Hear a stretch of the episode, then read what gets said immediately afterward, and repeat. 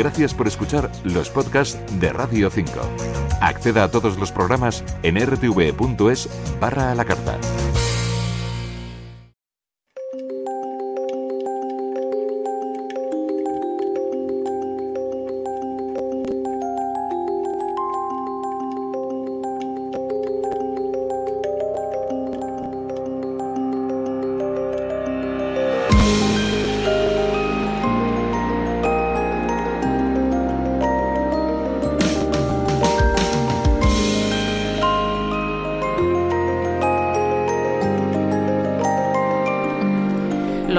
Lo saben o lo sabían a través de películas o series tan conocidas como Bichos o La abeja maya. Los insectos son importantes, mucho más de lo que la mayoría puede suponer.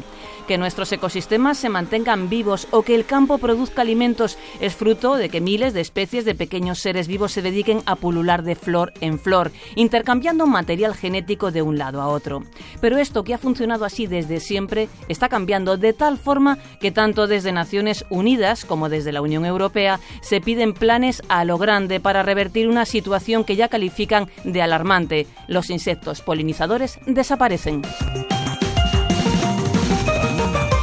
Pues bien, nuestro país aprobó hace unos días una estrategia nacional. Hoy sabremos en qué consiste y los pasos a dar. Noelia Vallejo, jefa del área de estrategia y planes de conservación del Ministerio para la Transición Ecológica y el Reto Demográfico, nos lo cuenta.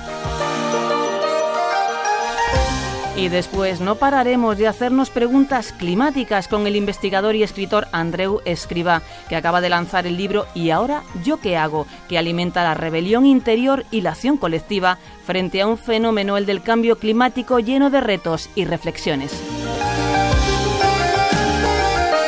Gracias por entrar en la Reserva Natural de Radio 5. Os damos la bienvenida en el control técnico Javier López en la selección musical Víctor Úbeda y en este micro Josefina Maestre.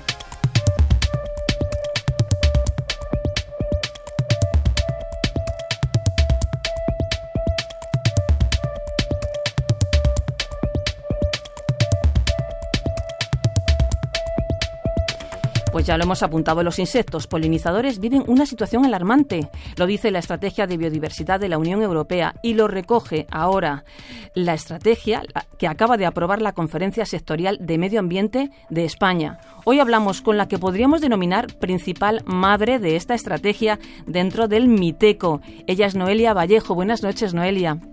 Hola, buenas noches, Josefina. Muchas gracias. Pues bienvenida a nuestra reserva para hablar de este tema que muchos no conocen, pero que es crucial. Eres jefa de estrategias y planes de conservación dentro de esta vicepresidencia y ministerio. Vamos a empezar por lo básico. Cuando hablamos de polinizadores, ¿a qué tipo de animales nos estamos refiriendo? Bueno, pues nos, nos referimos a, sobre todo a especies de insectos, aunque es cierto que también a nivel mundial eh, hay casos de, de, otras especies de vertebrados que también juegan un importante papel en la polinización, pero en la gran mayoría estamos hablando de, de, insectos que polinizan, es decir, que permiten la, la fecundación de las plantas fanerógamas al, al transportar el polen de una, de una planta a otra. Hablamos sobre todo de abejas, que yo creo que es lo que a todos nos viene a la mente cuando, cuando oímos hablando de los polinizadores y que en efecto eh, juegan un papel muy importante y, son, digamos, el grupo que, con más frecuencia vemos polinizando. Eh, pero también hablamos de otras especies como los lepidópteros, es decir, mariposas y polillas, eh, los círfidos, que son eh, las llamadas, eh, bueno, moscas de la flor, que, también juegan un importante papel de, polinización o incluso muchos escarabajos. En España se han identificado pues más de 750 especies subespecies de, de escarabajos que, que son polinizadores. Es decir, son un, gran grupo, sobre todo de, insectos silvestres, muchos de ellos, que, que juegan este, este importante papel. Pues bien, vosotros lo decís, cumplen una función vital en los cultivos, en la seguridad alimentaria, nos indican cómo está la salud de los sistemas agrarios, mantienen los ecosistemas. ¿Y qué pasaría si no existieran? ¿Cómo sería un mundo sin estos insectos polinizadores? Bueno, pues eh, es inimaginable. Mm, hay una frase bastante famosa que se atribuye a Albert Einstein, no sé si es cierta o no, que, viene a decir que si desaparecieran las abejas nos quedaban cuatro años de vida al ser humano. Bueno, aparte de que eso sea un escenario realista o no, lo cierto es que todas las evaluaciones, toda la información científica nos deja muy claro que juegan un papel fundamental tanto para, para los cultivos como para el mantenimiento de los ecosistemas en sí mismo. Hay que tener en cuenta que el 90% de las plantas con flores dependen de, en mayor o menor medida de la polinización por estas especies y se ha calculado que más de un tercio de toda la producción agrícola mundial depende también de la polinización. Por tanto, el escenario de, la economía, de los cultivos e incluso de, la, de, la, de las posibilidades de, alimentar a la población y toda nuestra supervivencia, pues sería muy diferente, desde luego. Muy bien, se habla de una estrategia porque hay un problema, están desapareciendo. ¿A qué ritmo están desapareciendo y además con qué, con qué mm, impactos se están viendo ya en el campo esos impactos? Hmm. Bueno, el ritmo de que desaparece, la verdad es que mm, en torno a estas especies, como insectos que son, la verdad que son especies sobre las que hay mucho desconocimiento, tanto sobre las propias especies, es decir, hay muchas especies aún por descubrir, como por, de su estado o su tendencia. Lo que sí que es cierto es que eh, en los casos en los que hay datos, se viene evidenciando un gran declive. Y, por ejemplo, así en, en Europa, por ejemplo, la información científica que hay, la lista roja de la UICN, eh, pues ha puesto de manifiesto que cerca de un 10% de todas las abejas y mariposas en Europa están amenazadas y que además están disminuyendo pues cerca del 30 o 35% de sus poblaciones. Y como, como decía, esto es solo de las especies que se conocen y que se siguen, porque se estima que puede estar muy, muy subestimado esto. O sea que hay vacíos de conocimiento todavía, por eso pedís que haya más investigación. Efectivamente, es una de las de las grandes líneas o bloques de acciones que se proponen en la estrategia es apoyar la investigación, el conocimiento, eh, también el seguimiento de estas poblaciones para profundizar en, su situación y en lo que necesitan para, para garantizar su conservación. Muy bien, pues hace escasos días, en una reunión de la Conferencia Sectorial de Medio Ambiente que reúne Administración Central y Autonómicas, aprobasteis una estrategia nacional de polinizadores. Y lo primero que hacéis es, hacer un, un, balance de la situación y habláis de sus amenazas, concretamente cuáles son los riesgos a los que se enfrentan todos estos animales. Bueno, pues las principales causas que ya han sido identificadas también, eh, bueno, por, por, la, ciencia y toda la evidencia científica y también a, nivel mundial las evaluaciones que existen por, por IPBES, el órgano de Naciones Unidas que realiza evaluaciones sobre el estado de la biodiversidad, pues destacan eh, entre las principales causas la pérdida y degradación de sus hábitats, ya sea por cambios en, la producción agrícola, por la tendencia de los monocultivos, se van perdiendo así sus zonas de, descanso y de alimento, o ya sea por la urbanización y por otros cambios de uso del suelo que, degradan sus hábitats. Los fitosanitarios son otra de las grandes amenazas que, causan o bien la mortalidad directa sobre estas especies o bien efectos supletales que conducen en, definitiva también a, su declive. Y luego, bueno, pues también están sujetas estas especies al efecto de muchos patógenos, enfermedades, como puede ser la barroa, por ejemplo, en España, que ha afectado mucho a las poblaciones de abejas, o al efecto de eh, especies, exóticas invasoras como la avispa asiática, que venimos viendo que está eh, expandiéndose mucho en España, que también produce daños directos sobre estas especies. Son algunas de las principales causas. El cambio climático, ¿verdad? También les afecta. Efectivamente, como sobre todo la, la, biodiversidad en general, sí, es otro, otro factor que, que influye. Muy bien, pues después de hacer este diagnóstico, habéis preparado una, una gran batería de, de, medidas, de medidas a poner en marcha hasta el año, creo, 2027. Algunas de estas medidas tienen que ver con, bueno, pues con prácticas agrícolas, con, con frenos a plaguicidas, etcétera. ¿Por qué no nos, nos haces un repaso a las principales medidas que crees que hay que poner en marcha de forma inmediata? Sí, bueno, efectivamente las medidas propuestas pues responden a, esas amenazas, están directamente reflejan esas amenazas y abordan cada una cada una de ellas y las agrupamos en cinco grandes ámbitos, podríamos decir. Una es directamente conservar las especies y sus hábitats, por ejemplo, promoviendo su protección legal de las especies más vulnerables, eh, la protección de sus hábitats en espacios protegidos o fomentar su conectividad a través de la infraestructura verde. Un segundo bloque, como, como apuntabas, tiene mucho que ver con, con el medio agrícola y es eh, para favorecer sus eh, hábitats favorables en, en, este entorno agrícola y para ello a través de la PAC, que es donde están los instrumentos eh, favorables para ello, pues se propone fomentar los cultivos melíferos, barbechos, fomentar la agricultura ecológica, una adecuada gestión de pastos permanentes, toda una batería de medidas muy variadas que favorecen a los hábitats que, que, son favorables para estas especies y que permiten su mantenimiento. Otro, bueno, sí, perdona. No, no, no, perdona. Te iba a, a preguntar porque pensaba que ibas a terminar sobre los plaguicidas químicos, que es algo que es verdaderamente preocupante. Sí, efectivamente, es otra, otra de las amenazas y por tanto otro de los grandes bloques de acción. Eh, persigue el objetivo, en línea con el objetivo que se ha establecido a nivel europeo, en la Estrategia Europea de Biodiversidad, de eh, avanzar hacia una reducción del 50% del uso de plaguicidas y del riesgo asociado a ellos para el año 2030. Y para avanzar hacia ello, pues se plantean una serie de medidas que habrá que desarrollar y valorar las diferentes eh, alternativas o las diferentes líneas de actuación, pues desde promover alternativas a, estos productos, fomentar recomendaciones para su buen uso y para limitar o reducir su uso en determinadas eh, circunstancias o zonas, eh, etcétera. Muy bien. Respecto a la agricultura ecológica, ¿se ha puesto también un porcentaje y una fecha concreta de cumplimiento?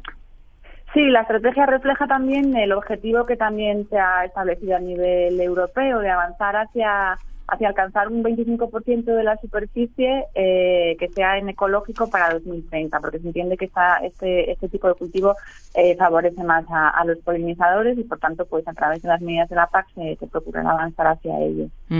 Y respecto a, a la implantación de estas medidas, ¿cómo se piensa hablar, por ejemplo, con los agricultores, con todos los agentes que están implicados en que esto se desarrolle, con los conservacionistas también? Mm. Bueno, la propia elaboración de la estrategia ha seguido un proceso bastante participativo desde el principio, con reuniones abiertas, también con consultas pues a los sectores, a las ONGs, al sector científico, a otros departamentos ministeriales, etcétera. Y lo mismo pues para su aplicación. Lógicamente, aunque desde el Ministerio para la Transición Ecológica se procurará impulsar, todas estas medidas requieren de la participación y de la implicación de, todos los sectores. Entonces, se procurará en todo caso contar con, su apoyo. Muy bien, pues lo vamos a dejar aquí. Noelia Vallejo del Ministerio para la Transición Ecológica y el Reto Demográfico. Muchas gracias por traernos esta información tan interesante y que tanta gente desconoce. Un saludo, hasta pronto. Un saludo, muchas gracias.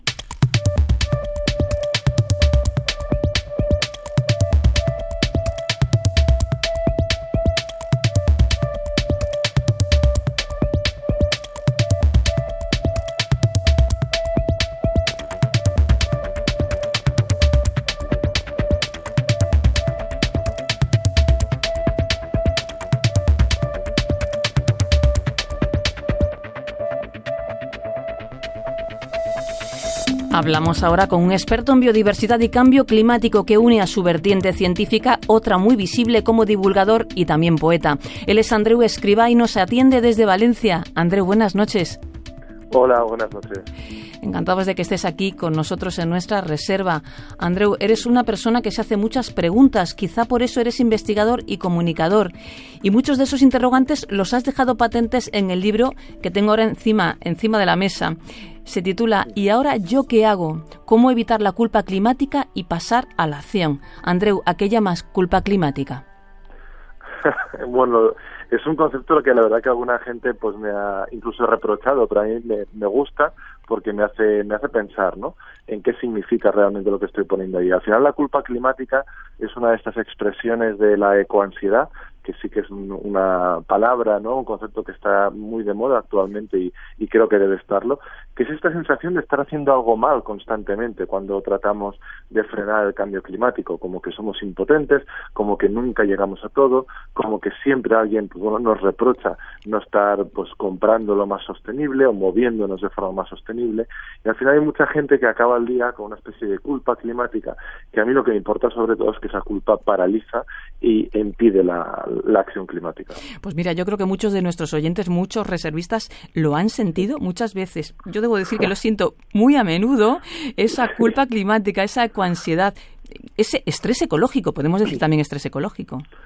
Sí, yo al final creo que es, verdad que también las palabras y, los términos van cogiendo un poco de tracción y van, van teniendo su, su momento, su moda, eh, pero sí que creo que en este momento la, la sensación esta de ansiedad, de, de, de, estrés, de culpa, de angustia creo que sí que cada vez es, más es más común y sobre todo al final mm, hay, una palabra que me gusta mucho en castellano que es el, el malestar. Es decir, estamos mal, estamos mal en el día a día, estamos mal con nosotros, estamos mal eh, con nuestra relación con el planeta eh, creo que eso es lo, importante, ¿no? Que, no estamos bien y que por lo tanto tenemos que tender hacia, hacia estar bien. Lo que no me interesa, ni en el libro ni en el día a día mío, por ejemplo, es sentirme mal pero no hacer nada, porque entonces estoy sintiéndome mal todo el rato. Lo que me interesa es entenderlo, verlo, asumirlo, no rechazarlo ni, ni esconderlo debajo de la alfombra y ser capaz de avanzar. Muy bien, Andreu, decimos más cosas de ti. Has formado parte del Comité de Expertos en Cambio Climático de la Comunidad Valenciana y eres el responsable del Observatorio de Cambio Climático en la Fundación Valencia Clima y Energía. ¿Cómo crees que el ciudadano de a pie percibe la emergencia climática y cómo crees que debería verla? Bueno, creo que seguimos percibiendo la emergencia climática y, me meto ¿eh? en el saco. Yo lo primero como algo lejano. Es verdad que cuando trabajas con informes todos los días y cuando lees ciertas cosas, como, como sabéis, eh, resulta difícil abstraerse, ¿no? Pero, pero es verdad que yo creo que toda la sociedad seguimos siendo un poco negacionistas light, incluso los más concienciados, porque de alguna forma eh, seguimos sin actuar de forma decidida, seguimos sin incorporar el cambio climático a, nuestro día a día de, de, forma real, es decir, tratamos de tener pues ecogestos que nos hagan sentir bien.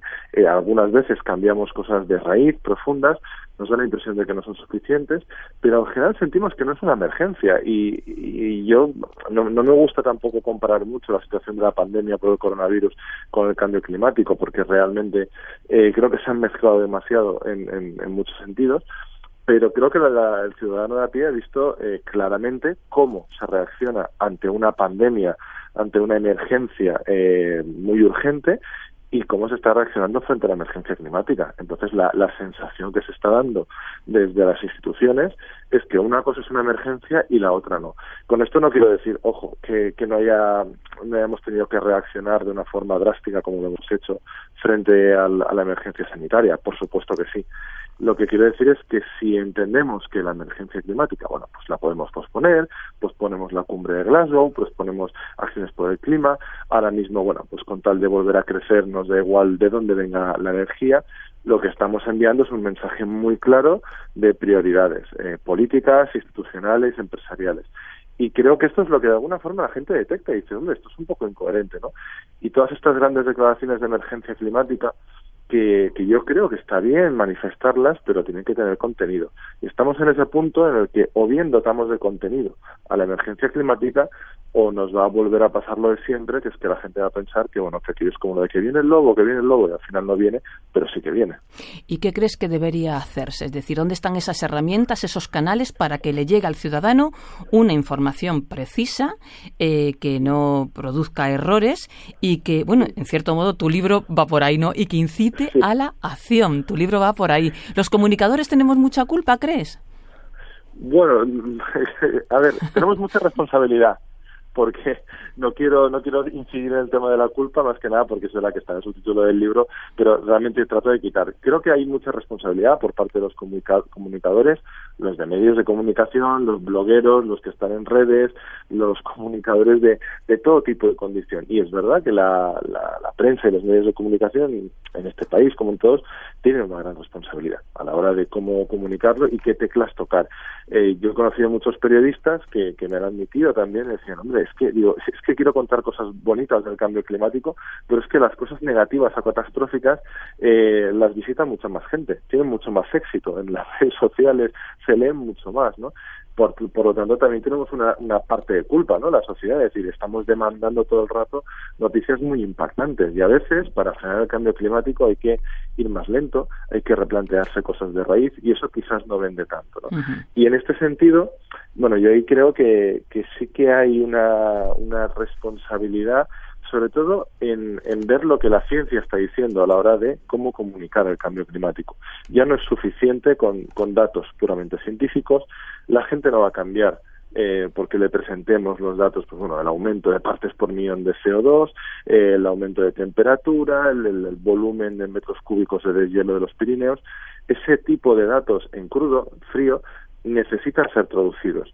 Y ahí es donde entra en juego una maraña, yo creo que además muy interesante a nivel comunicativo, que va desde el humor hasta las emociones, pasando por la identidad, por el, por el ahorro, por los valores personales, que lo que tenemos que conseguir es, bueno, pues llegar a mucha gente y desde luego no pretender tener como un único canal, ¿no? Para llegar a, a ellos. Creo que uno de los grandes errores del cambio climático a la hora de comunicarlo ha sido que pensábamos que era una cosa tan gorda, tan enorme, tan importante, que si lo transmitíamos a la sociedad automáticamente tenían que, que, que reaccionar, ¿no? Y hemos visto que no es así y hemos tardado muchos años en ser capaces de reaccionar y decir, oye, que igual es que lo estamos contando mal, que igual es que hay que decirlo de otra forma, y en eso estamos aún, ¿eh? No, las claves definitivas aún no las tenemos, ni creo que las tengamos nunca. Lo importante es seguir aprendiendo e, investigando. Muy bien, pues algunas de las claves están en este libro. Y ahora, ¿yo qué hago? Por cierto, editado por Capitán Swing, que no lo habíamos dicho y es interesante que lo digamos, es un, sello que, que, nos tiene acostumbrados al, lanzamiento de, obras muy interesantes y, y, muchas que tienen que ver con, con, con los contenidos de este programa de Reserva Natural. Andreu, luchar frente al cambio climático no es comprar coches eléctricos o utilizar energías renovables. ¿Por dónde empezamos? ¿Por frenar las manecillas del reloj? Exacto. El, ahí me gustaría decir que no es solo eh, comprarse un coche eléctrico o usar un coche eléctrico, porque hay mucha gente que lo está percibiendo como una especie de, de solución, ¿no? Es mucho más transformador eh, tener tiempo para ir andando que seguir sin tener tiempo con estas vidas tan ajetreadas que tenemos y tener que comprarse un coche, bueno, y ese coche que sea eléctrico, venga, tal. Pero lo más importante es no, tener que disponer de ese coche porque tengamos el tiempo suficiente, ¿no? Yo al final te muchas vueltas al libro y a la hora de escribirlo, que en un primer momento iba a ser iba a estar escrito de otra forma y de hecho yo lo, admito, ¿no? en la última parte del libro al final dije, hombre, si es que hay un denominador común, hay varios, pero hay uno esencial a la hora de abordar los comportamientos insostenibles, que es el tiempo. Hay muchísimas cosas que hacemos en nuestro día a día, yo mismo primero, el, único motivo que tengo para comprar fruta o verdura envasada en plástico, cosa que hago, vamos, casi nunca, pero lo he tenido que hacer un par de veces, un par de veces los últimos meses, eh, es, es que no tengo tiempo. Es que tengo cinco minutos, diez minutos para comprar en el supermercado, con lo cual si queremos atacar de raíz eh, y frenar el cambio climático desde la base y no solo mediante gestos cosméticos, tenemos que ir a, los motivos últimos de la insostenibilidad. Y en este caso, por ejemplo, frenar esas manecillas del reloj, tener más tiempo hará que sea, bueno, que lo de envolver una cebolla en plástico en un supermercado que se hizo tristemente famoso hace, hace un par de años, pues sea algo del pasado, ¿no? Porque tendremos tiempo para pesar una cebolla. Bueno, este libro que de verdad es muy entretenido, eh, mm, entretenido es muy reflexivo. Mm, has hecho un ejercicio de concreción muy importante desde, desde el inicio, desde que se empezó a hablar de cambio climático hasta ese final. El final es como un, casi como un catecismo, ¿no? Un, hay que hacer esto, esto, esto, ¿no? Pero está muy bien. Es la parte final que te da como mucha caña, ¿no? De las cosas que hay que hacer, pero no te agobia. Debo decir que no, no, no, no, entra, no entra culpa. Mira, mm, se sale de fuera del libro, pero te, lo tenemos que preguntar como experto en cambio climático. Ahora mismo sabes que está en proceso parlamentario una ley, una ley de cambio climático. ¿Hay algún comentario que te apetezca hacer? ¿Cómo, crees? ¿Cuál es tu opinión? Pues que las leyes están muy bien y que las leyes son necesarias, pero lo que necesitamos es poder aplicar esas leyes. Necesitamos funcionarios que las apliquen, inspectores que vayan a ver si realmente las empresas están emitiendo lo que emiten. Necesitamos incentivos, formación, educación ambiental para que la gente también entienda y lea eh, esas leyes y las vea de otra forma. Entonces, creo que es una herramienta necesaria, por supuesto, muy bienvenida, tiene que ser lo más ambiciosa posible. Eh, ninguna ambición es poca en este, en este tema, pero sobre todo creo que no nos tenemos que conformar con aprobar, una ley, sino realmente desarrollarla y que no se quede en un cajón y, bueno, como una especie de medallita que tenemos ahí colgada en la pared, sino que tenemos que aplicarla, usarla, gastarla incluso renovarla en unos pocos años si vemos que no hemos llegado donde queríamos. Andreu, nos queda un minuto. ¿Quieres decir alguna última cosa antes de decir adiós?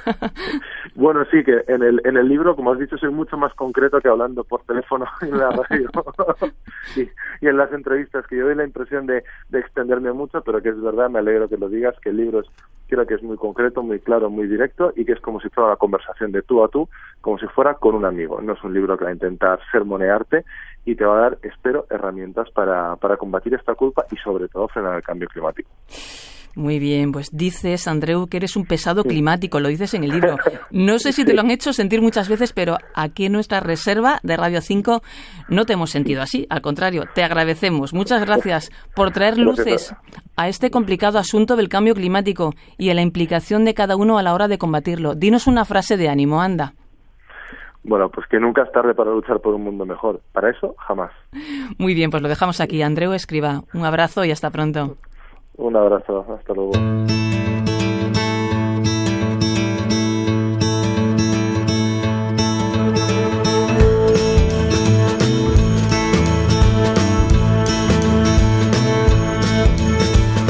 Pues ya lo hemos visto, tanto para conservar los insectos como para mejorar el clima, nuestra implicación es esencial. Reflexionemos, pues, reservistas. Hasta el próximo jueves.